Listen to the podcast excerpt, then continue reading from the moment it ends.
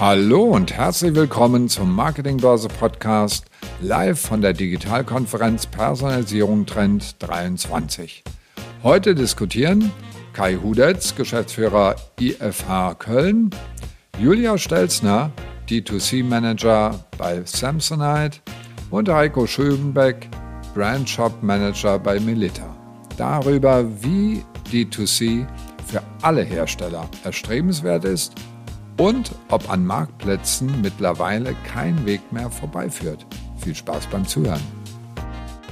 Ja, jetzt darf ich natürlich zunächst mal euch, Julia, Heiko, ganz herzlich begrüßen, würde aber als Moderator vielleicht zum Beginn erstmal zwei, drei Sätze noch zu mir sagen für diejenigen, die mich nicht kennen. Kai Hudetz, Geschäftsführer des IFH Köln und inzwischen ja werde ich wahlweise so als Urgestein oder Dinosaurier dann auch angekündigt, was mit zunehmendem Alter ganz offensichtlich nicht ausbleibt. Äh, bin also seit 1996 hier in Sachen Forschung für den Handel unterwegs und seit 1999 mit dem Thema Digitalisierung mit der Marke, die jetzt ECC Köln heißt. Und in diesem Kontext habe ich auch die Julia kennengelernt, an die ich jetzt gerne übergeben würde. Wir haben ja zwei super spannende Marken hier heute mit Samsonite und Melita, aber auch zwei tolle Persönlichkeiten. Und deswegen sag mal, Julia, was sollte man über dich wissen, bevor wir gleich in Medias Res gehen?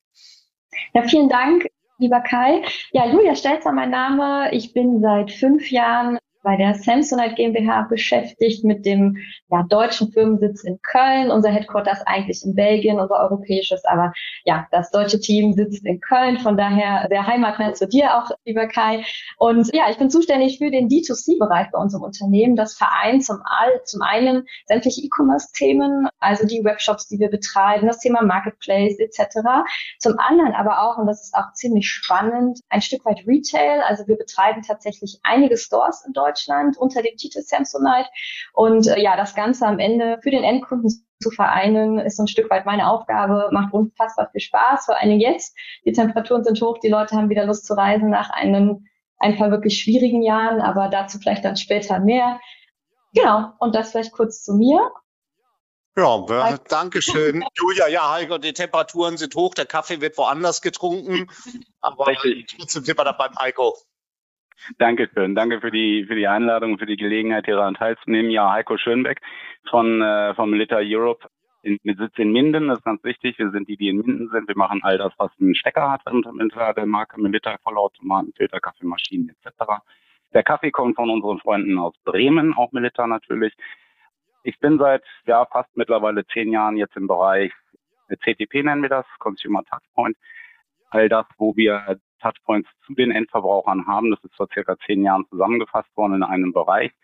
Wir haben damals einen eigenen E-Shop aufgebaut, zunächst unter militar.de. Mittlerweile sind wir mit der Marke Militar in acht Ländern in Europa vertreten mit Shops. Ich verantworte jeweils aus dem zentralen Team heraus die Internationalisierung, die Projektleitung. Ansonsten sind wir recht breit und professionell aufgestellt hier und fahren das ganze Thema seit ja jetzt mittlerweile zehn Jahren auf einem sehr guten und sehr ordentlich wachsenden Niveau. Und es macht äh, jeden Tag wieder riesigen Spaß. Es sind natürlich viele Herausforderungen. Ja, aber auch dazu sicherlich später mehr. Insgesamt ja, bin ich seit 15 Jahren beim Militär und immer noch gerne da. Ja, du sagst es. Auf Spaß und Herausforderungen kommen wir gleich noch ausführlicher zu sprechen. Jetzt fange ich trotzdem bei dir, weil du einfach schon länger, die Julia ist natürlich noch einen ganzen Tick jünger ich, das sieht man natürlich auch. Aber du bist seit 15 Jahren bei Melita. Vielleicht zum Einstieg, wir, wir reden ja im Handel oft über ganz traditionelle Vertriebswege. Wie hat sich das jetzt aus deiner Sicht so entwickelt und welche Rolle spielen einzelne Vertriebswege jetzt bei euch jetzt so aktuell? Also natürlich D2C, so wie wir es betreiben, hat nicht lange nicht die Relevanz wie der traditionelle Vertriebsweg in Richtung Handel. Das ist ganz klar, weil viele Produkte werden von den Konsumenten im Stationär nachgefragt. Und das ist das ist auch richtig und gut so. Nichtsdestotrotz hat das Standbein des eigenen Shops für einen Markenhersteller seine absolute Relevanz und, und Wichtigkeit im Unternehmen sollte es aus meiner Sicht auf jeden Fall haben bei Markenherstellern.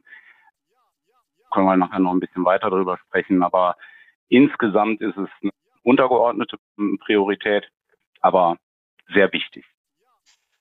Julia, auch bei euch denke ich ja jetzt als, als erstes mal so an, an an die Warenhäuser. Hier gleich unten im Erdgeschoss, im Sichtbereich, die Kofferabteilung, so der klassische oder einer der klassischen Vertriebskanäle. Aber natürlich findet man euch genauso noch an Flughäfen für diejenigen, die, die nochmal schnell entschlossen sind. Welche Rolle spielen bei euch so die, die, die neuen Kanäle, auch die D2C-Kanäle, die du verantwortest? Ja, in, in den letzten Jahren ja, immer mehr, immer stärker oder es hat immer mehr an Zuwachs gewonnen. Historisch bedingt kommen wir tatsächlich aus dem klassischen Wholesale, also mit, ja, mehr als vier, fünf, 600 Türen, so nennen wir es intern in Deutschland vertreten. Also der klassische Fachhandel, den man in der Stadt noch findet, wenn man ihn noch findet. Auch das hat sich ein Stück weit bewegt in den letzten Jahren. Das war immer unsere Hauptsäule.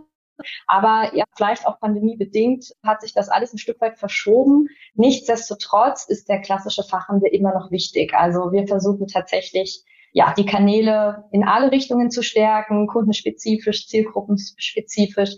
Aber ähm, das ganze Thema digital wird auch in den zukünftigen Jahren vorausschauend immer wichtiger. Hm. Ja, danke schön. Ich habe schon viel Kopfnicken bei Heiko gesehen. Aber wenn ihr Fragen habt, das möchte ich auch noch sagen, Kali hat es ja hier auch gepostet an die beiden. Ich kann es euch nur empfehlen, werdet sie, äh, werdet sie jetzt los, dann leite ich die natürlich weiter. Ansonsten, ich habe genug eigene Fragen, um die beiden hier dann auch zu löchern. Aber wir sind natürlich für euch da und freuen uns, wenn wir äh, Fragen hier dann auch aus dem Auditorium bekommen. Nochmal vielleicht eine, eine Nachfrage hier. Julia, ihr wart ja jetzt von der, von der Pandemie, ja, sage ich mal, im doppelten Sinne betroffen. Also zum einen die Nachfrage an Koffern war natürlich in Zeiten, in denen man gar nicht reisen konnte, logischerweise extrem extrem eingeschränkt. Und auf der anderen Seite habt ihr sicherlich auch das gesehen, was wir, was wir überall gesehen haben. Käufe wurden ins Internet verlagert und die Informationssuche wurde auch natürlich noch stärker, als es vorher eh schon der Fall war, ins Internet verlagert. War das so eine ist das auch irgendwie die, die, die Quintessenz dann doch äh, Corona als, als Beschleuniger, als Brandbeschleuniger, als was auch immer, als bester CDO der Welt. Ist es so einfach? War das, ist es die Lektion, die ihr auch gelernt habt oder war da noch viel mehr mit, mit dabei? Ich sag mal ja und nein. Ne? Auf der einen Seite klar, du hast es angesprochen, wer brauchte Koffer? Niemand. Ja, also für uns wirklich der Endgegner, diese Pandemie. Das waren wirklich furchtbare Monate, um es einfach mal so zusammenzufassen. Zum anderen aber auch ein Stück weit der E-Commerce, der uns dann besser rauskommen lassen hat, als vorher war. Klar, E-Commerce hat profitiert, die Webseite hatten wir zu dem Zeitpunkt schon, die war schon super und hat sich dadurch natürlich beschleunigt entwickelt. Aber auch vorher, in den Jahren vor der Pandemie, haben wir eine Entwicklung online gesehen. Das war ein Beschleuniger sicherlich. Jetzt sind wir aber auch froh, dass auch die anderen Kanäle sich weiterentwickeln. Also es ist nicht so, dass alles andere weggebrochen ist und nur noch alles sich ins, ins Digitale verlagert hat, sondern auch die Warenhäuser, sofern sie denn, wir alle kennen die Thematik in Deutschland bestehen, haben sich ein Stück weit gefangen. Der Fachhandel hat sich wieder gefangen und äh, ja, E-Commerce wächst sicherlich proportional stärker, äh, aber ja, hat uns ein Stück weit dann auch die Zeit gerettet. Muss man schon so sagen. Springen wir mal von einem ganz klaren Verlierer der Pandemie Koffer hin in eine Produktkategorie, die ja, sage ich mal, vom, vom Thema Homeoffice sicherlich profitiert hat. Heiko, hat das dazu geführt, ihr, ihr wart ja schon du hast es gesagt, zehn Jahre jetzt mit dem Thema grundsätzlich dann auch, auch unterwegs. Hat das dazu geführt, dass ihr dann mehr oder minder nur ein paar Schräubchen noch enger angezogen habt und dann hattet ihr da eine funktionierende Maschine? Oder äh, gab es da auch vielleicht Konflikte, sag ich mal, mit den äh, Kanälen, die, die eben nicht, nicht so performen konnten, die vielleicht gar nicht offen waren? Ist da irgendwas passiert oder war das mehr oder minder geräuschlos und äh, ihr habt halt schon gute Vorarbeit geleistet? Also unsere Maschine, um in dem Bild zu bleiben, ist ständig gut geschmiert und geölt und wird ständig gewartet. Von daher waren wir, was die Technologien etc. anbelangt und die Automatisierung, die wir im Hintergrund haben, tatsächlich bestens vorbereitet auf dieses disruptive Wachstum. Und zwar tatsächlich im ähm, reinen E-Commerce auch so, dass wir in den Vorjahren auch so ein stetiges, hohes Wachstum hatten. Allerdings solch eine disruptive Situation kann niemand ahnen und wird sich hoffentlich auch nie wiederholen. Hat uns aber auf ein Niveau katapultiert, das wir sonst erst in ein paar Jahren erreicht hätten. Daher waren wir sehr gut vorbereitet. Wir hatten eher tatsächlich Luxusprobleme im Sinne von Beschaffungsproblemen. Vor allem das Thema Chips hat uns sehr stark getroffen, nicht nur uns als E-Commerce, sondern das Unternehmen insgesamt. Aber ganz grundsätzlich hat die Marke Melitta sehr stark profitiert davon, dass Menschen zu Hause gewesen sind, zu Hause sich ihren Kaffee gekocht haben, nicht im Betrieb, im Büro oder welche Gelegenheit noch immer man am Arbeitsplatz hat, äh, größere Maschinen dort genutzt hat, sondern zu Hause tatsächlich dann in Vollautomaten Filterkaffeemaschine. Das sind enorme Nachfragesteigerungen gewesen, die wir in diesen Jahren hatten. Es gab auch nach meiner Wahrnehmung keine Friktionen mit traditionellen Handelspartnern. Das ist so gewesen, dass zum Teil die Elektronikmärkte ja geschlossen hatten, dann Teil aufgemacht haben mit Teilsortimenten. Ich glaube, dass diese Branche tatsächlich mit massiven eigenen Problemen, die sie nicht selbst verursacht hat, aber unter denen sie sich bewegen musste, zu kämpfen hatte. Und eigentlich froh war über jeden Kunden, der reingekommen ist und was gekauft hat in der damaligen Zeit. Das ist sehr schade gewesen für die, für die Unternehmen. Ähm, für uns war es so, dass wir tatsächlich als Unternehmen über alle Produktkategorien hinweg sehr starke Wachstumszahlen hatten und aber das nochmal herauszustellen, gerade im Bereich D2C die höchsten. Und jetzt aber, wenn wir, du hast das ja gesagt, exorbitantes Wachstum äh, während der Pandemie. Jetzt haben wir ja insgesamt im vergangenen Jahr tatsächlich zum ersten Mal, seit überhaupt Zahlen erhoben werden zum, zum Onlinehandel, ja einen ja. Äh, de facto Rückgang gehabt. Habt ihr Ähnliches hier dann auch bei euch gesehen, sondern eure Reise geht, geht da an der Stelle weiter? Ja, tatsächlich. Da sind wir in einer sehr, sehr glücklichen Situation, dass wir im E-Commerce-Bereich diese Reise fortsetzen können. Wir arbeiten allerdings auch sehr hart daran. Es ist ein relativ großes Team, was wir haben was am Shop arbeitet, was am CRM arbeitet, was Logistik macht. Prozesse sind vollautomatisiert bei uns von Anfang an, so dass da keine manuellen Eingriffe stattfinden müssen. Wir sind also auf solche Veränderungen durchaus vorbereitet, können denen sehr, sehr gut begegnen und tun das auch. Und das ist, dann hast du auch mehr Zeit, dich um die Vermarktung zu kümmern, herauszufinden, was wünschen Kunden, wo wünschen sie das denn, das Produkt, was jetzt gerade im Fokus steht und dich tatsächlich darum zu kümmern, dass du die Produkte so präsentierst, aber auch die Marke, das ist sehr wichtig für uns, so präsentierst, wie du das gerne möchtest und wie Kundinnen und Kunden das erwarten. Wie sieht das, Dankeschön. Heike, wie sieht das bei euch aus, Julia? Ist da wieder ein bisschen was zurückgependelt? Du hast es ja gesagt, auch der, der stationäre Handel hat ja in vielen Fällen, auch wenn wir uns Besucherfrequenzen anschauen, natürlich schon wieder einiges zurückgeholt. Allerdings natürlich nicht das Vorniveau erreicht der Jahre 2019 und, und davor. Sieht's bei euch aus? Seht ihr noch das Wachstum im, im Online, in den Online-Kanälen, muss man ja sagen? Ja, ja, also ähnlich wie auch beim Heiko, auch da ist das Wachstum weiterhin da. Natürlich fällt man da jetzt nicht auf Jahreszahlen von 2019 zurück, sondern tatsächlich auf die Vorjahreszahlen, weil 2019 im E-Commerce irrelevant ist. Ja, das wäre vermessen, sich mit 2019 zu vergleichen. Stationär tun wir das schon, äh, ne, weil die Jahre danach waren einfach viel mit Lockdown und Co. Ja, charakterisiert, sodass man einfach keine validen Werte hatte. Aber im E-Commerce wachsen wir. Man muss am Ende des Jahres schauen, ob es eine Verlagerung der Zahlen ist, ja, also ob der, der klassische Wholesale, der Fachhandel, die Warenhäuser, ob die am Ende tatsächlich ein Stück weit verlieren und der E-Commerce dann am Ende reinholt oder ob es ein gänzliches Wachstum ist. Wir beobachten sehr stark die Reiseindustrie, wir gucken sehr stark in die anderen Länder. Wir sind viel davon abhängig, was fliegt, wer fliegt, wann fliegt. Also diese ganzen Daten, Zahlen und Fakten, die man von den Flughäfen bekommt, sind unfassbar interessant für uns. Und ja, man kann halt sehen, dass andere Länder da auch schon deutlich schneller und deutlich stärker wieder zum New Normal zurückgekehrt sind, als die Deutschen das tatsächlich waren.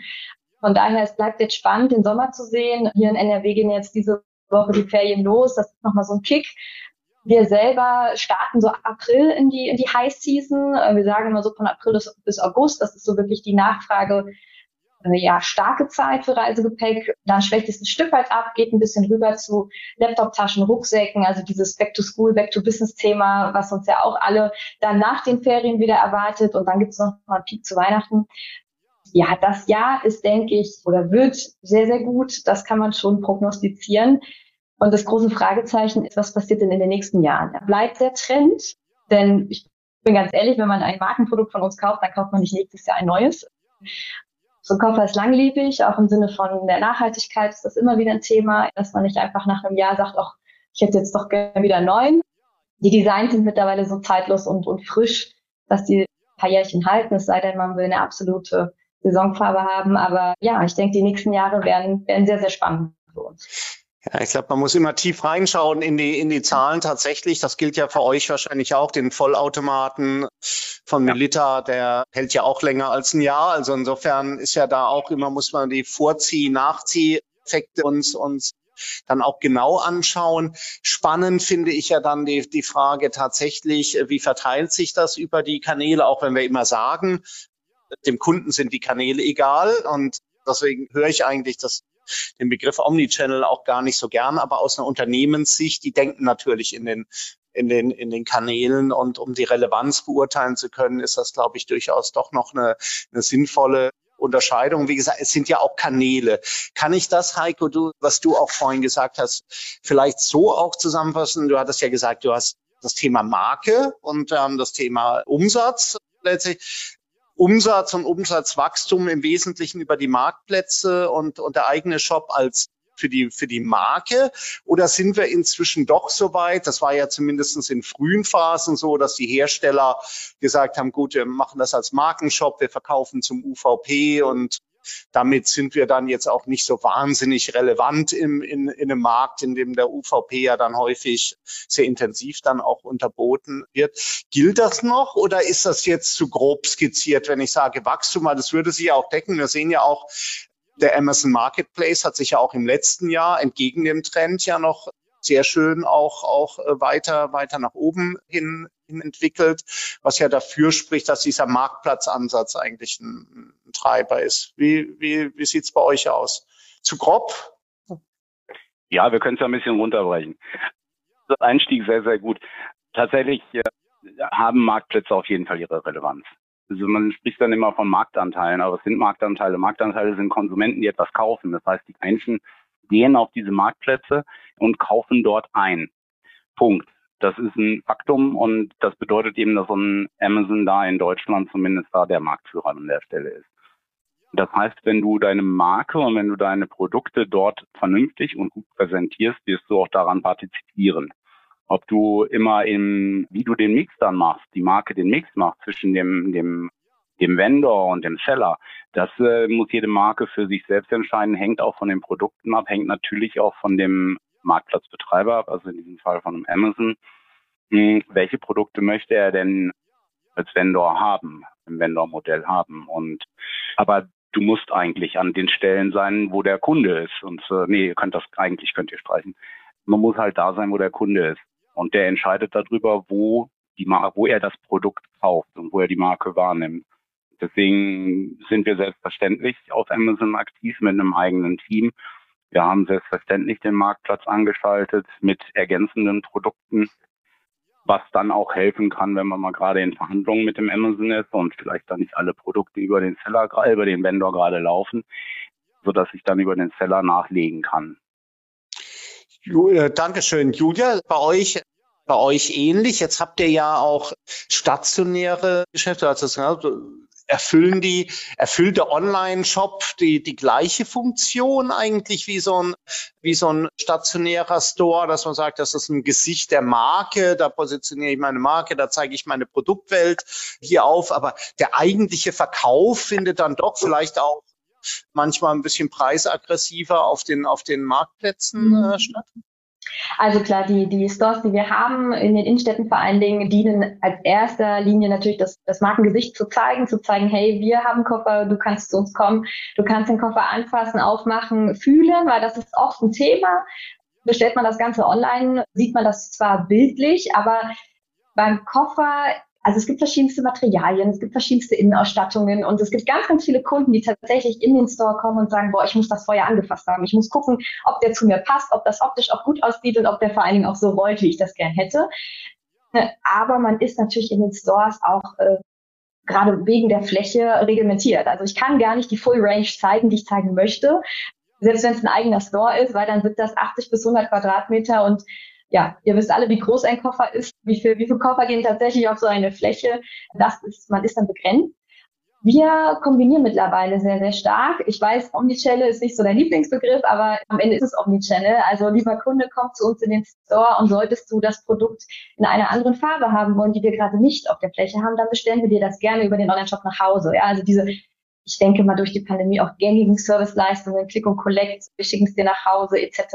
Das machen wir. Das funktioniert sehr, sehr gut. Das ist ein schöner Zusatzumsatz den man so auf der Fläche sonst nicht hätte machen können, weil die Ware einfach nicht da ist wir haben natürlich auch den Kunden auf der Fläche, der sagt, ja, ich überlege mir das und ich gucke nochmal online. Aber auch da schauen wir natürlich, also dadurch, dass es bei uns im Team in einer Hand ist, können wir natürlich ganz gezielt absehen, welche Kollektion findet man auf welchem Marktplatz eventuell oder was ist auf der Webseite nicht mehr vorhanden etc. Also dass man schon so ein bisschen kanalspezifisch, auch zielgruppenspezifisch das Ganze aussteuert. Und ja, das wird man immer haben. Die mal, das meiste Feedback, das wir in den Stores auf der Fläche tatsächlich kriegen, und das ist das Schöne am Endkundenkontakt, ist dann doch, dass die Beratung überzeugt und sagt, boah, ich kaufe es dann doch hier, auch wenn es vielleicht online irgendwo günstiger ist. Fragezeichen. Wäre ja erstmal zu beweisen.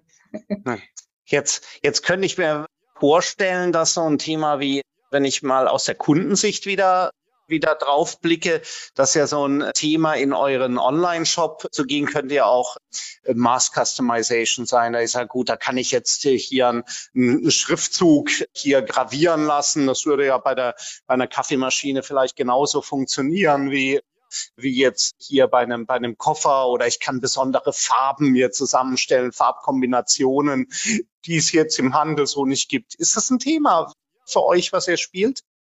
Ja, absolut. Also Personalization, ein Riesenthema. Markt, denke ich, auch sehr gefragt. Wir haben zwei Varianten. Das eine ist eine Lasergravur. Wenn man sich den Koffer vorstellt, hat ein Koffer ein Aluminiumgestänge in der Regel. Und dort können wir eine ganz, ganz tolle Lasergravur, ja, eingravieren, entsprechend ein Name, ein Spruch, ein nettes Wort, was auch immer. Das geht tatsächlich nur über die Webseite. Aber auch da hat man im Store ja die Möglichkeit zu sagen, lieber Kunde, ich lasse es dir gravieren und du bekommst es dann im Nachgang. Und es gibt eine zweite Variante, das Beprägen eines Koffers oder auch von Laptop-Taschen, Rucksäcken machen wir das. Also an vielen Artikeln ist so ein kleines Lederpatch dran, was man mit drei Buchstaben oder Emojis oder ja, verschiedensten Dingen äh, beprägen lassen kann. Und das machen wir dann auch in Store. Ja. Also jeder Store, nahezu jeder Store ist ausgestattet mit einer Embossing Machine, die das Ganze kann. Das geht direkt vor Ort. Der Kunde kann zugucken, dauert fünf Minuten. Und das ist auch so ein Thema, da hat man so einen kleinen Wow-Effekt. Also wenn man dann sagt, lieber Kunde, Mensch, möchten Sie nicht vielleicht noch Ihre persönlichen Initialen als besonderen Service äh, an Ihren Koffer, an Ihre Tasche haben, dann geht das auch dort, ja. Also beides, online und offline. Online und offline und als, aber als kostenpflichtiger Zusatzservice oder bietet ihr das als? Ja, es gibt auch hier und da mal Aktionen, wo man sagt, Muttertag, Vatertag, da ist das dann so ein Special-Thema, wo man mitspielen kann. Genau. Je nach Jahr. Ja, also muss ich mal am Vatertag mal bei euch vorbei kommen. ja, ich wäre prädestiniert. Ich erinnere mich daran, wie ich mal den Koffer, wie sich danach ausgestellt habe, von einer jungen Dame hier in Köln-Bonn dann mitgenommen habe und dann zu Hause dann doch gemerkt habe, dass das nicht zu mir passt. Ja. Das war ganz spannend. Hätte mich wahrscheinlich die Gravur davon abgehalten. Bei euch hier Personalisierung, Maskatman, ist das ein, ist das ein Thema, wo man den Unterschied machen kann, so als Hersteller im Vergleich zum, zu Handelsshops? Ist auf jeden Fall ein Thema. Man muss halt schauen, dass es, dass man es kostenmäßig hinbekommt. Das ist ähm, bei manchen Produkten vielleicht einfacher als bei anderen. Und wir haben für uns noch keine komplett für alle Seiten optimale Lösung gefunden. Will heißen auch für den Konsumenten, dass er am, am Bildschirm da das seinen Kaffeevollautomaten zum Beispiel in einer für ihn konvenienten Art und Weise individualisiert. Punkt eins. Punkt zwei, das ganze Produkt dann auch noch in einer angemessenen Zeit zugeschickt bekommt, weil das sind dann logistische Prozesse, die dahinter stecken. Wenn ich jetzt also eine Folie generiere, klar, das kann ich zum Beispiel für einen Packschrank von Ikea auch machen.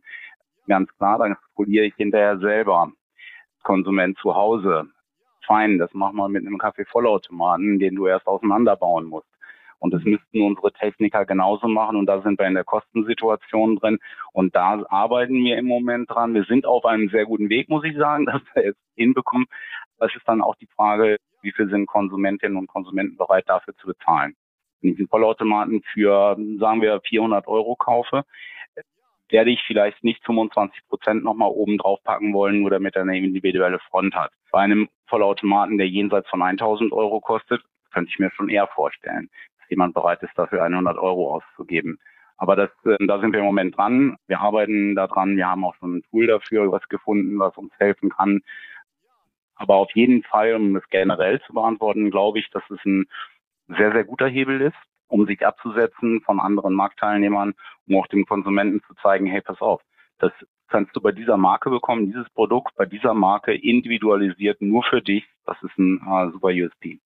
Jetzt ist ja leider im Moment, muss man sagen, der einfachste Hebel, hier dann auch Käufe zu ermuntern, das Thema Preis.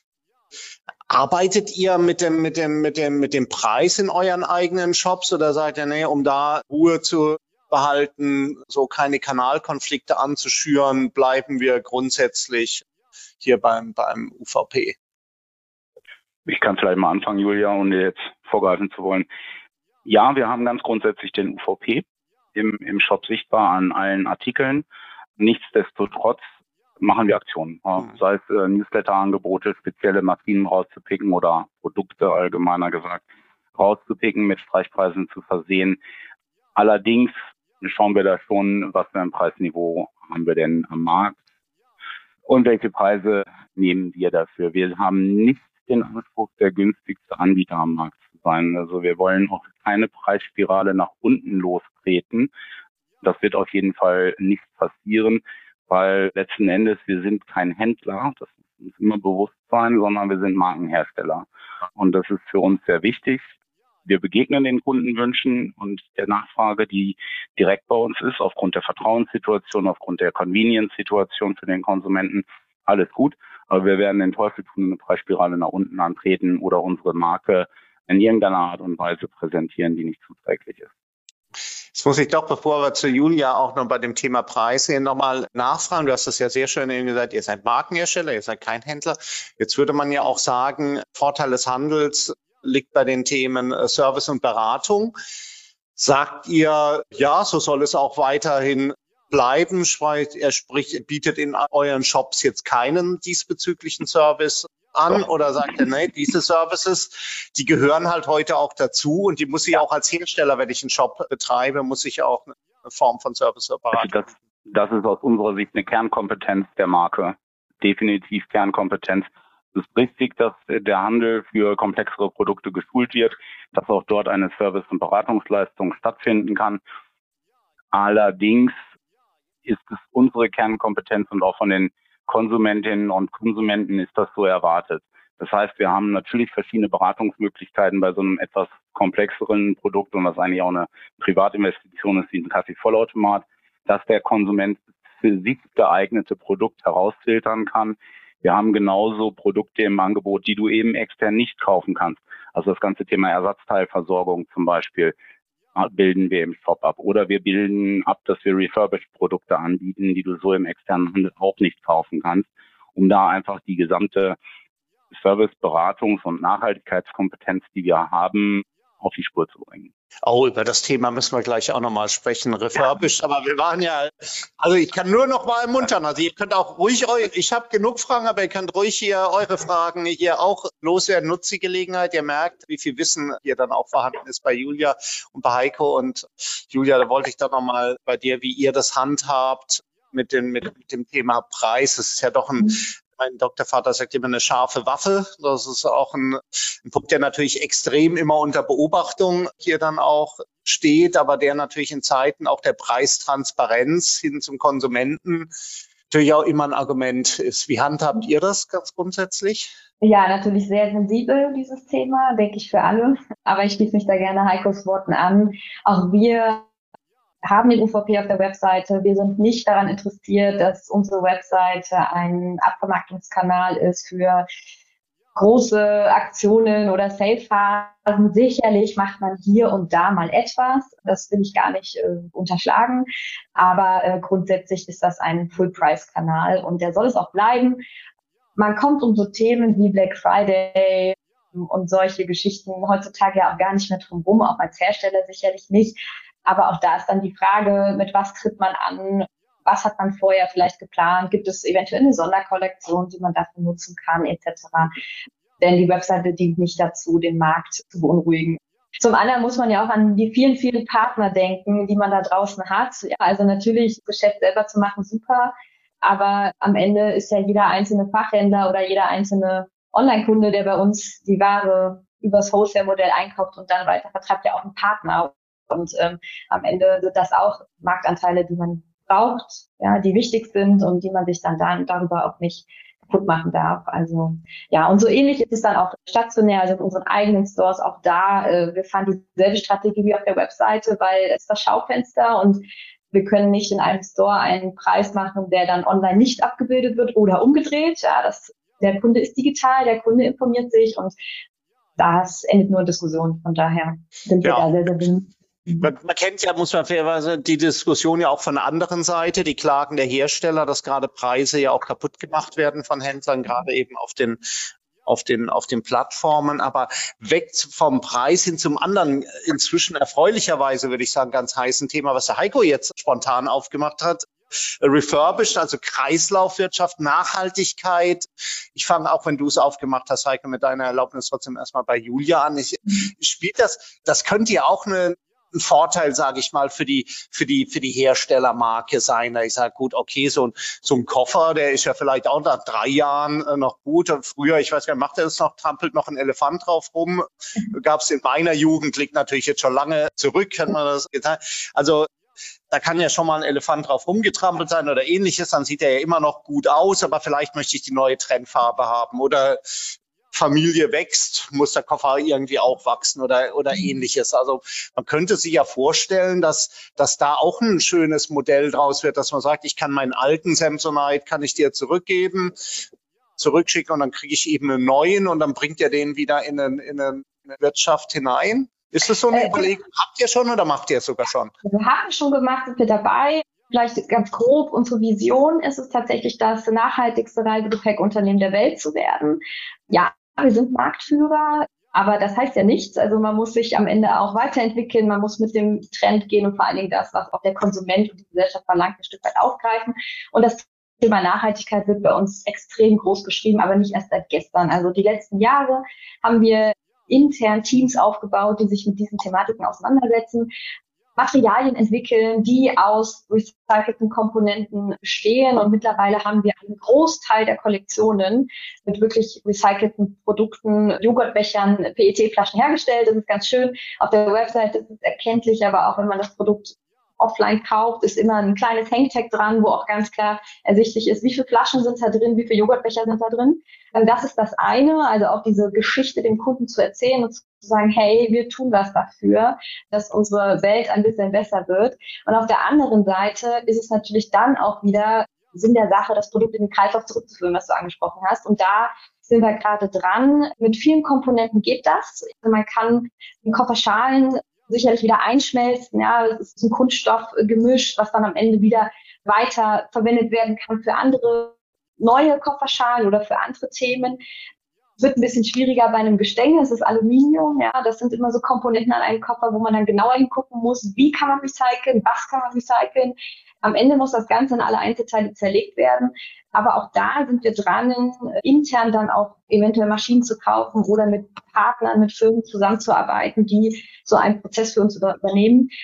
Wir produzieren einen Großteil der Kollektion in Belgien selbst. Das ist schön. Wir können Made in Europe dazu sagen. Und äh, ja, wir selber, also komplette komplette Kollegen, wir sind auch regelmäßig vor Ort und schauen uns das an. Das ist immer sehr, sehr schön zu sehen, wie entsteht eigentlich so ein Koffer und was passiert damit.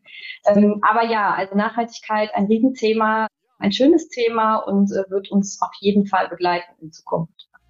Wenn ihr das nächste Mal live bei unseren Experten-Roundtables mit dabei sein wollt, schaut mal auf digitalkonferenz.net vorbei. Dort findet ihr immer das Programm unserer aktuellen Digitalkonferenz. Ja, und zunehmend natürlich stellen wir fest, auch ein, auch ein kaufrelevantes Thema. Wir stellen in unseren Studien fest, dieser Attitude Behavioral Gap, der wird, wird geringer. Inzwischen ist es eben in vielen Fällen ein Kaufargument, wird im Moment natürlich überlagert durch diese unheimliche Preisfokussierung, die wir, die wir haben bei den Konsumenten. Nicht verwunderlich, wenn mehr als die Hälfte der Konsumenten sagen, sie haben Angst um ihren Lebensstandard, dann versucht man natürlich das Bestmögliche rauszuholen.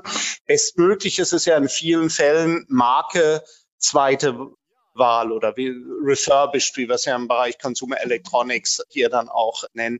Ist es schon relevant und ist es nicht auch ein, ein großer Vorteil dann für eine, für eine eigene Online-Plattform, weil ich da einfach dieses Angebot dann viel besser darstellen kann als mit jeder anderen äh, Vertriebsform?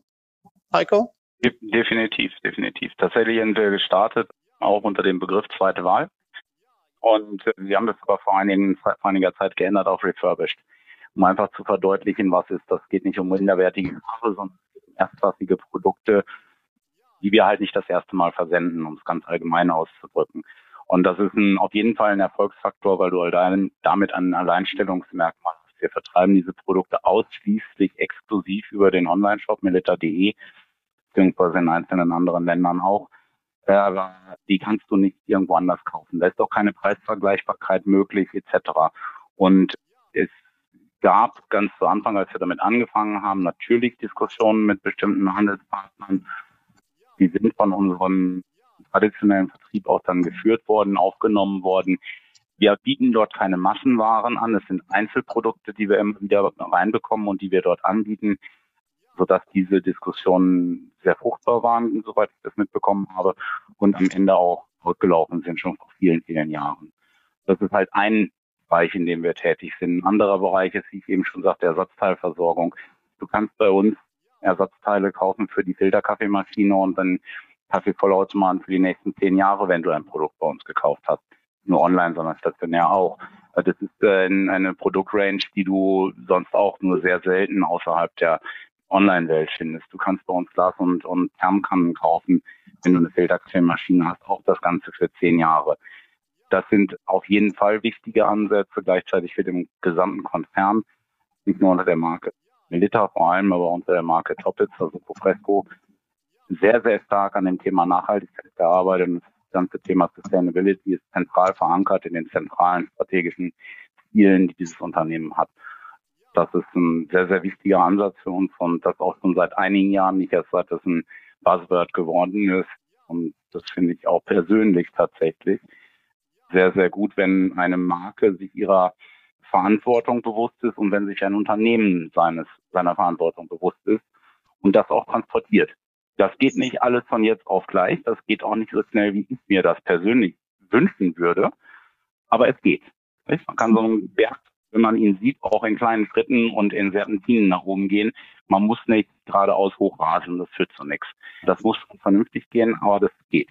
Das finde ich gut. Ja, und Nachhaltigkeit, wenn man fair ist, ist natürlich auch, wenn man, wenn man alle Komponenten hier mit, mit berücksichtigt, ja, ein sehr, sehr komplexes Thema von ja. Mitarbeiterentlohnung in Ländern, die wir nicht mehr so gut kontrollieren können bis hin dann eben zum Thema Umweltschutz, was wir ja alle eigentlich immer so als erstes vielleicht im Fokus haben hier CO2-Footprint und ähnliches.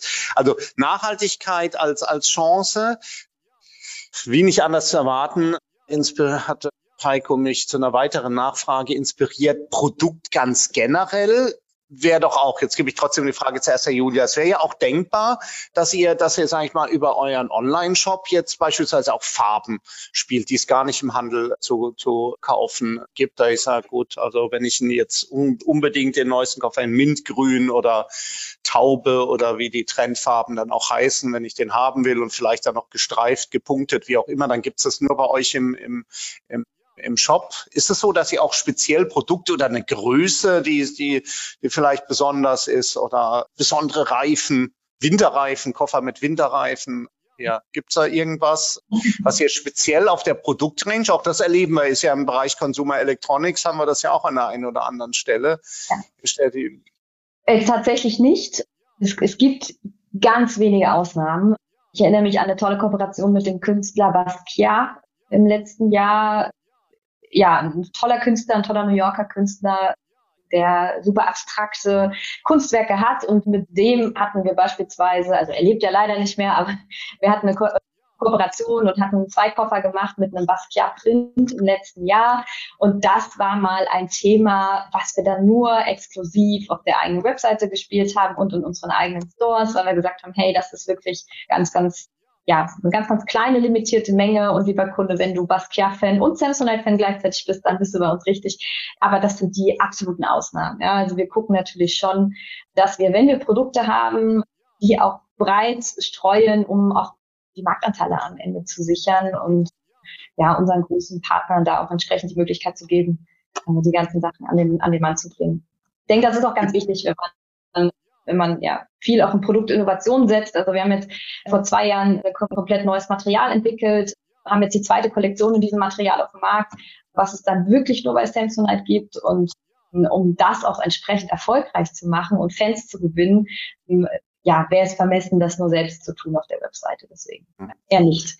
Ja. Bei euch, Heiko, spezielle Produkte online? Ja, das haben wir in mehreren Serien schon ausprobiert. Wir haben einen Vollautomaten tatsächlich folieren lassen, äh, sind, weil das Thema Individualisierung, wie gesagt, ist jetzt nichts Neues für uns, sondern schon vor, weiß ich nicht, fünf, sechs Jahren das erste Mal aufgekommen. Haben dann eine Kleinserie aufgelegt und haben die folieren lassen. Und ja, die, sagen wir mal, die gingen weg wie warme Semmel. Ganz einfach, wenn du in einem, in einem normalen Laden reingehst, einen Kaffeevollautomaten am Regal stehen siehst oder Online-Shelf in einer Listenseite stehen siehst, sind die alle silber und schwarz. Fast alle. Mhm. Und wir haben die halt in ganz anderen Farben mal angeboten und ganz anderen Optiken. Und das war sehr gut. Und äh, wir haben danach noch eine Serie aufgelegt und für die letzte Serie haben wir tatsächlich unsere Konsumentinnen und Konsumenten befragt und abstimmen lassen und haben dann die Siegerdesigns dann tatsächlich produzieren lassen. Und auch die gingen sehr, sehr gut weg. Also das haben wir tatsächlich gemacht. Im Moment aus Kapazitätsgründen haben wir es nicht. Aber das ist auf jeden Fall auf unserer Roadmap, diese Aktionen immer wieder zu wiederholen um da permanent am Ball zu bleiben, ja. Jetzt greife ich noch was auf, Julia, was du gesagt hattest, wichtig, möglichst breit dann auch im Vertrieb dann aufgestellt zu sein. Jetzt hatte ich zuletzt, Heike, du warst ja auch schon zu Gast an der Handelbar, den Thomas Schmitz, kennt ihr, glaube ich, auch hier von WD40. Er sagte, für uns ist es ganz einfach, wir wollen überall sein, wo der Kunde ist. Vom Discounter bis, bis hin dann in, in den DIY-Markt, von, vom eigenen Shop bis hin zu jedem Marktplatz, jeden erdenklichen Marktplatz, der für unsere Zugriffe relevant ist. Wie handhabt ihr das mit den, mit den, äh, mit den Marktplätzen? Fokussiert ihr euch jetzt auf einige wenige? Man sagt, gut, also wenn ich, wenn ich Amazon Marketplace habe, dann habe ich ja schon mal zwei Drittel des Online-Wachstums in Deutschland. Das reicht mir vielleicht aus. Oder sagt ihr auch, nee, also ich brauche natürlich auch noch ein eBay, ein Hood, ein Kaufland und, und wie die, wie die Marktplätze dann auch, auch alle heißen. Fokussiert ihr euch mehr oder geht ihr da auch in die, in die Breite? Also wir fokussieren uns, wir gucken uns schon für den Moment genau an, was macht Sinn, was macht auch zielgruppenspezifisch Sinn, was können wir vor allen Dingen auch intern stemmen. Das ist ja das nächste Thema. Also nur anzubinden ist ja das eine. Aber man muss ja das Päckchen noch irgendwie auf den Weg bringen und am Ende auch den, den Kundenservice bieten können. Deswegen ist es eher ein, wir schauen uns ganz genau an, wo passen wir rein, wo ist auch der Bedarf entsprechend da. Ja, Amazon, klar, da kommen wir irgendwie alle nicht drum rum. Aber ja, ob es dann ein Otto ist oder ob man sich die anderen genannten dann nochmal detaillierter anguckt, ja, sehr ausgewählt. Man muss dazu sagen, unter dem Dach Samsonite findet man ja ein paar mehr Marken. Also es ist ja nicht nur Samsonite der Koffer, sondern wir haben American Tourister für die eher jünger, frische Zielgruppe, sehr bunt, vom Preisniveau ein Stück unter Samsonite, aber nicht weniger äh, wertig. Das möchte ich ganz, ganz stark betonen. Dann haben wir nach oben hin eine Abrundung Tumi als Premium-Markt, kennt man vielleicht eher im Business-Bereich. Tolle Rucksäcke, sehr funktionell, tolle Business-Taschen. Und da muss man natürlich auch schauen, welche Marke passt wo rein. Also ich denke mal, ein, ein eher Premium schon zu der Riege Luxusprodukt wird schwierig, das auf Amazon zu zeigen, ähm, während vielleicht eine andere Marke dann schon eher ist. Also wir gucken uns schon gezielt äh, die Marktplätze an. Also nicht die Gießkanne und dann gib eben, sondern ja, mhm. ein bisschen konservativer. Ja. Heike, auch bei euch? Ja, also ich würde sagen, auch erstmal das Thema interne Kapazitäten ist wichtig. Und es ist sehr wichtig für uns, dass die Marke gut präsentierbar ist, dass die Produkte vernünftig präsentierbar ist, äh, sind. Deswegen werden wir auch nicht mit der Gießkanne loslaufen. Aber natürlich aus meiner persönlichen Sicht kommst du an anderen Marktplätzen gar nicht vorbei, weil wenn tatsächlich, sagen wir, diese zwei Drittel, na, die du eben genannt hast, bei einem Amazon sind, ja, dann ist das andere Drittel da eben nicht. Und dann muss ich ja auch, sollte ich vielleicht schon nochmal versuchen, auch dieses andere Drittel im Fokus zu haben. Natürlich nicht mit demselben Aufwand, das ist klar, logisch. Aber ich sollte schon auch an, an anderen Stellen sein. Ich sollte immer dort sein, wo der Kunde ist. Und gleichzeitig meine Marke und meine Produkte vernünftig präsentierbar sind. Und genau so gehen wir im Unternehmen. Ja, da sind wir ja auch bei dem Thema Aufwand, den ich betreiben muss. Julia hat es eben auch schon erwähnt, ist er besser als, als ich. Es ist ja nicht damit getan, sich anzubinden, sondern es muss aktiv hier dann auch, auch gemanagt werden. Jetzt denke ich mal, das ganze Thema funktioniert ja auch Zahlen datenbasiert dann bei euch. Man schaut sich die Zahlen dann auch an. Was sind denn, was sind denn dann auch die, die, die KPIs? Die, da ist es tatsächlich dann also ausschließlich der Absatz beziehungsweise Umsatz auf so einem Kanal oder dann auch den, den Ertrag, den, den ich da erzielen kann? Oder wird dieses Thema Marke da auch in irgendeiner Art und Weise eingepreist. Ich sage, gut, das ist wichtig, dass wir da auch sichtbar sind, dort, wo der, wo der, wo der Kunde ist, weil am Ende des Tages, wissen wir ja auch alle, geht es ja auch um Ressourcen, die ich dann vielleicht auch irgendwie freikämpfen muss mir, was ist das ausschließlich, sind das ausschließlich die harten betriebswirtschaftlichen Kennziffern, nach denen ihr da steuert? Heiko, wenn es okay ist, starte ich dieses. also es ist tatsächlich ein, ein Mix. Klar, die harten Zahlen, der Umsatz muss am Ende des Tages stimmen, aber es muss sich natürlich auch rechnen. Also für uns ist es wichtig, dass wir ein EBIT erwirtschaften, dass wir die Kapazitäten im Lager dafür haben, dass wir mit der Produktion hinterherkommen. All diese Themen fließen ein. Jetzt ist es so, dass unser unser Lager, wo die Päckchen nicht nur für den Online-Shop verschickt werden, sondern auch für die Marktplätze in Belgien ist. Es ist ein Europalager. Das heißt, auch andere Marktplätze, die nicht in Deutschland ansässig sind, greifen theoretisch darauf zu. Und das muss auch gehandelt werden. Also ob es ein Bull.com ist beispielsweise, äh, oder dann eben die deutschen Marktplätze. Das muss alles, muss alles abgestimmt sein und ja, es muss sich auch recht. Also wir machen das nicht nur, um das Produkt überall zu zeigen und Umsatz zu machen. Viel Kopfnicken, Heiko? Ist, ist bei uns äh, eine sehr, sehr ähnliche Situation. Diesen Markendarsteller musst du dir einfach auf dem, auf dem Marktplatz auch leisten können. Die müssen die Produkte erwirtschaften. Das ist Fakt. Das EBIT muss passen. Wir machen das ja nicht, nicht nur zum Spaß hier. Ah, das ganze das Gesamtpaket muss passen und es muss auch nach hinten raus alles passen. Das darf man immer nicht vergessen. Also äh, wer ein paar Jahrchen dabei ist, der hat schon genug Agenturen erlebt, die sagen, das ist ein Knopfdruck und dann hast du es angebunden. Das ist eben nicht. Und die, wie gesagt, ich bin felsenfest davon überzeugt, man kann im E-Commerce nur mit vollautomatisierten Prozessen Geld verdienen. Und das ist bei uns Basisvoraussetzung. Funktioniert das nicht, funktioniert der Markt.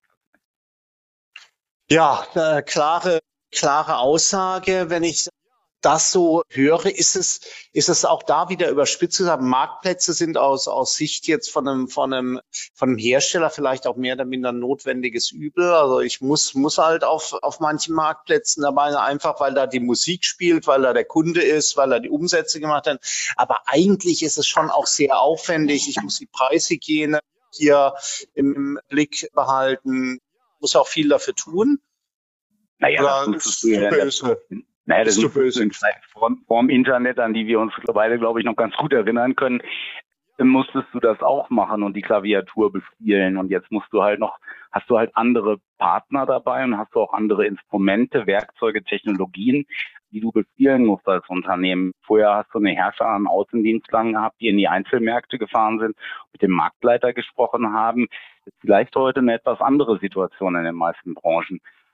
Von daher, also mir stellt sich die Frage tatsächlich so gar nicht, weil ich bin wirklich davon überzeugt, du musst da sein, wo der Kunde ist. Und wenn der Kunde halt sehr gerne über Marktplätze einkauft, auch wenn ihm das oftmals, da bin ich auch felsenfest von überzeugt, nicht bewusst ist, dass es ein Marktplatz ist, dann musst du, solltest du da sein, ganz einfach. Und dann hat das eine Relevanz. Das, auch das hat sich in den in 200 Jahren Handel nicht verändert. Bevor ich Julia gleich noch löchere, nochmal der Last Call. Wir gehen jetzt in die Schlussetappe. Wenn ihr Fragen loswerden wollt an Julia und an Heiko, habt ihr jetzt noch die Gelegenheit, bilateral, trilateral, wie auch immer, die Frage hier reinzuwerfen. Ich reiche sie dann auch äh, weiter, äh, versprochen. Hm. Wo, wenn wir jetzt mal zum Schluss noch nach, nach, nach vorne schauen, was, was erwartet ihr jetzt für die, für die, für die nächsten äh, Jahre? Wir sehen ja bei vielen Unternehmen, dass das D2C grundsätzlich eher wichtiger wird. Also die großen, starken Marken gehen gehen immer stärker auch den direkten Weg hin zum Kunden. Insgesamt sehen wir ja, dass online auch der Herstelleranteil eigentlich gleich bleibt. Also sind in den letzten Jahren ist, sind die Hersteller also online genauso stark gewachsen wie die Händler eben auch. Erwartet ihr, dass sich das jetzt schon signifikant verschiebt? Jetzt, dass wir doch mehr D2C sehen, vielleicht auch, weil klassische Vertriebskanäle, wir haben ja vorhin über die Situation, die uns ja allen gewahr ist, Kaufhof hier ganz kurz äh, gesprochen, weil andere Kanäle vielleicht auch wegbrechen. Erwartet ihr dann noch eine weitere Verschiebung in das, in das D2C-Geschäft? Ich denke ein Stück weit schon. Man liest sehr, sehr viel, dass das Vertrauen der Konsumenten in, in die Marken selbst, egal welche Branche, höher ist und deswegen direkt beim Hersteller gekauft wird. Also ich denke, einen kleinen Shift wird es noch geben, vor allen Dingen auch bedingt durch das, was da draußen offline passiert. Ja, also ich finde es manchmal ganz erschreckend, durch manche Innenstädte zu laufen, wie viel Leerstand da jetzt nach der Pandemie ist und was sich dann da füllt. Also es sind halt nicht mehr unbedingt die tollen Brands, die da die Läden eröffnen, sondern ähm, ja, manche Dinge, die man dann doch betreibt hat, vieles zieht sich zurück. Auch da ist viel Bewegung drin. Wir sehen das auch selbst, weil wir eben eigene Stores betreiben. Auch da gibt es viele Möglichkeiten, sich dann doch nochmal anders zu positionieren, vielleicht in Städten zu positionieren, wo man bisher noch nicht war. Also ich denke, ein Kleinschiff wird es noch geben aus meiner Sicht. Heißt aber nicht, dass wir die anderen Kanäle genauso äh, stärken müssen. Ja, also für uns ist der Fachhandel super wichtig. Die alteingesessenen Lederwarenhändler, die es noch gibt, die wirklich auch die Beratungskompetenz mitbringen. Ähm, ja, ganz klar auch ein wichtiges Standbein. Von daher, ja, lass uns schauen, was, was die nächsten Jahre bringt. Also der Mix macht's, Heiko. Ist das, ist das das aus, aus Sicht des Kunden oder werden wir schon auch noch sehen, dass wir sagen, gut, die, die Vorteile, die wir ja vorhin mal so rauskristallisiert haben, ich könnte noch das Thema Verfügbarkeit vielleicht nennen. Vielleicht hat man auch eine, eine, eine größere Erwartung jetzt, dass, dass der Hersteller eigentlich bei der Verfügbarkeit besser ist, schneller ist. Also wenn das eine, ein, spricht das nicht dann doch dafür, dass grundsätzlich eher der Anteil an D2C eher größer wird als, als kleiner? Also ich persönlich würde das erwarten tatsächlich, ja. Ganz einfach, weil sich das Käuferverhalten dahingehend verändert. Wir sehen es für à peu in den Jahren, aber sehr interessant wird es, wird es sein, wenn die jetzige Generation der 14- bis 25-Jährigen zehn Jahre weiter ist. Da erwarte ich dann tatsächlich, das ist aber meine persönliche Meinung und nicht Unternehmensauffassung, eine weitere Disruption tatsächlich. Also der E-Commerce der Zukunft, den stelle ich persönlich mir komplett anders vor, als das, was wir heute haben. Aus heutiger Sicht würde man sagen, technologielastiger. Aber ich würde das schon erwarten und ich würde auch erwarten, dass die Bedeutung von Marken eher noch zunimmt als kleiner wird. Also da kann man die ganz, ganz großen Marken nehmen. Ich habe immer ganz gerne ein Auge so auf so Vorreiter wie einen Nike oder einen Adidas oder sowas. Bei allen Fehlern, die jedes Unternehmen macht, das ist wurscht, aber die machen das schon sehr geil. Und ich glaube, dass der, dass der Weg tatsächlich dahin geht. Die Marke ist sehr wichtig, damit, damit du überhaupt wahrgenommen wirst. Und die Technologien werden sich sehr stark verändern. Und ich bin tatsächlich sehr gespannt, wie es dann noch mit dem stationären Handel, gerade Stichwort Innenstädte weitergeht, aber auch Großflächenmärkte. Dann bin ich tatsächlich sehr gespannt. Ausgenommen Produkte des täglichen Bedarfs, da sehe ich es noch ein bisschen kritischer. Aber hm, bei den anderen Artikeln könnte ich mir schon eine Disruption in circa zehn Jahren vorstellen. Und die muss vielleicht noch ergänzen, wenn ich das kurz ergänzen darf, jede Marke gut vorbereiten, weil die kostet, wenn ich, die kostet wahnsinnig viel Geld und äh, die trägt sich nicht in den ersten fünf Jahren. Jetzt hast du zum Schluss noch mal wieder richtig ein Fass nochmal aufgemacht. Heiko, weil auch aktuelle Folge der Handelbar hier mit Sascha Nehm hier, Telekom. Es geht übers Retailverse, also da schauen wir Metaverse. Ich weiß, dass du ja auch deine Sicht hier ganz kurz noch an der Handelbar dann auch, auch dargestellt. Ich glaube, wenn wir so weit gucken, tatsächlich auch wieder ein Vorteil eher für die, für die, die Marke, für die, für die Herstellermarke vielleicht sich ja auch zu, zu zu positionieren.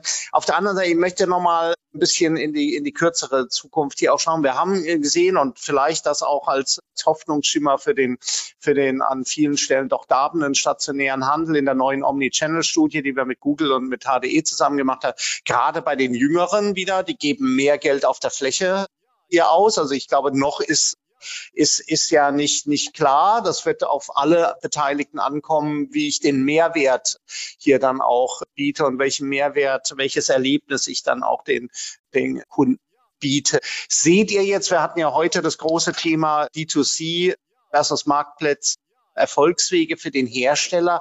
Seht ihr grundsätzlich eine, eine, eine, so, eine, so eine natürliche Barriere für die D2C, wo man sagt, gut, okay, D2C wird immer ein Teil des Mixes sein, aber es wird nie so sein, dass wir, dass wir jetzt ausschließlich D2C haben, weil.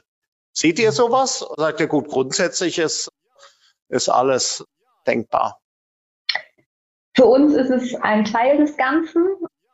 Ob er stärker wird oder so bleibt, wird sich zeigen. Aber ein Teil des Ganzen, viele andere Vertriebskanäle sind ebenfalls wichtig, hatte ich ja auch schon mal versucht anzureißen. Da sind Partnerschaften, langjährige Partnerschaften, wichtige Partnerschaften und vielleicht entstehen auch neue Partnerschaften in Zukunft, neue Vertriebswege. Von daher würde ich es als, als ein Teil des Ganzen sehen, ja.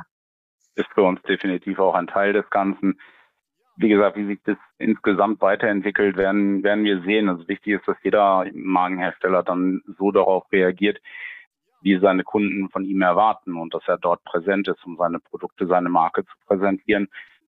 Aber es wird für die Marke Melita ein Teil auf jeden Fall bleiben, dieses D2C-Geschäft. Ist im Moment auch nicht mehr wegdenkbar. Ein Punkt, und jetzt sind wir tatsächlich auf der, letzte, auf der letzten Rille schon, für diejenigen, die noch LPs kennen. Ihr den wir gar nicht angerissen hatten, ist ja noch das Thema äh, Kundendaten. Ist das, oh, und jetzt, das kann ich beim, das machen wir beim nächsten, beim nächsten Roundtable. Ich sage an der Stelle vielen, vielen Dank für, für Julia und, und Heiko für, für die tollen Insights, die ihr gegeben habt. Das war der Marketingbörse Podcast mit einem Mitschnitt der Digitalkonferenz Personalisierung Trend 23 aus dem Juni 2023. Es diskutierten Kai Hudertz, Geschäftsführer IFH Köln, Julia Stelzner, D2C Manager Samsonite und Heiko Schönbeck, Brand Shop Manager Melita. Danke fürs Zuhören und gerne das nächste Mal live bei digitalkonferenz.net.